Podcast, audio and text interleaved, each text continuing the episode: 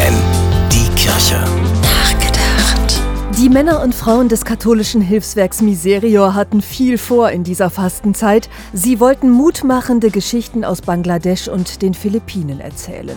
Geschichten darüber, wie einzelne Menschen, Gruppen und Vereine im Kleinen erfolgreich gegen den Klimawandel kämpfen. Und sie wollten mit ihrer Fastenaktion zu Spenden aufrufen.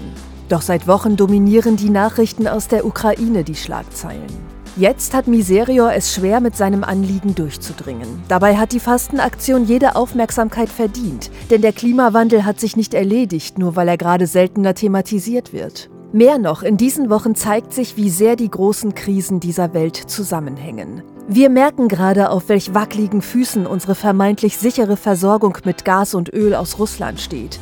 Wie wichtig es alleine deshalb ist, auf erneuerbare Energien zu setzen. Wir merken, wie Armut wächst, weil in den armen Ländern nicht mehr genug Getreide aus der Ukraine ankommt. Heißt, die Menschen, denen es ohnehin schon schlecht geht, werden in den kommenden Monaten noch mehr leiden. Schon deshalb ist es wichtig, die Fastenaktion von Miserior nicht aus dem Blick zu verlieren.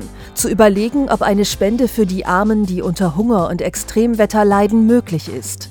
Mit vielen kleinen Erfolgsprojekten in Afrika, Lateinamerika und Asien will Miserior zeigen, eine Welt, in der alle Menschen in Würde leben, ist möglich. So lautet denn auch das Motto der Fastenaktion, die noch bis Ostern dauert: Es geht gerecht. Stefanie Behnke, FFN Kirchenredaktion.